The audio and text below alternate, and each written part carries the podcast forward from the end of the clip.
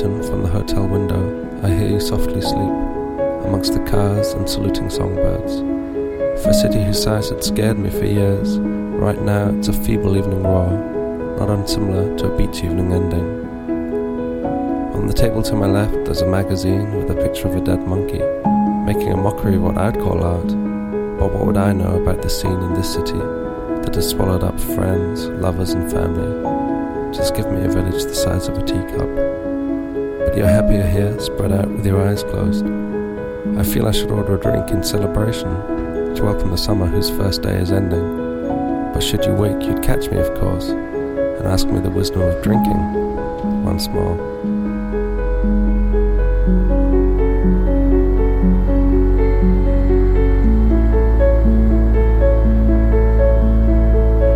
I cast my mind back to yesterday's wedding, where we got drunk and fell over. I did my best to be polite to a family I'd never met, but on numerous occasions, I guess I could have tried harder. Of course, by the end of the night, I was best friends with everyone and everyone's wife. But right now, I can remember their names no matter how hard I tried. As the sun glares through the hotel window, I wonder of our future and where it'll lead to. I wonder if you'll be laying there 10 years, 20 years, 30 years down the line, I'll still be staring out at the street, confused about love and life. It'll be interesting to see if anyone ever bought those songs of mine, if anyone heard those words that I never got quite right. I think I can be honest in presuming the world is not exactly going to be leaping out of his bed to make me rich, using my songs in adverts, selling oranges or lemons.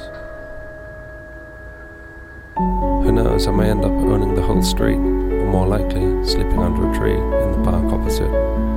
Would the runners keep me awake, or would I keep them asleep? I hope I'd have the sense to move back home, as lovely as today is. I imagine the winter would be rather cold. I've been told for years that the devil had the best tunes, and that the devil lived down here, whereas us country folk weren't worth the salt from the road, from expat magazine editors who chose to lose their temper on the easily persuaded northern town dwellers. And sure enough, 99% of the people I meet have scant regard for entertaining me.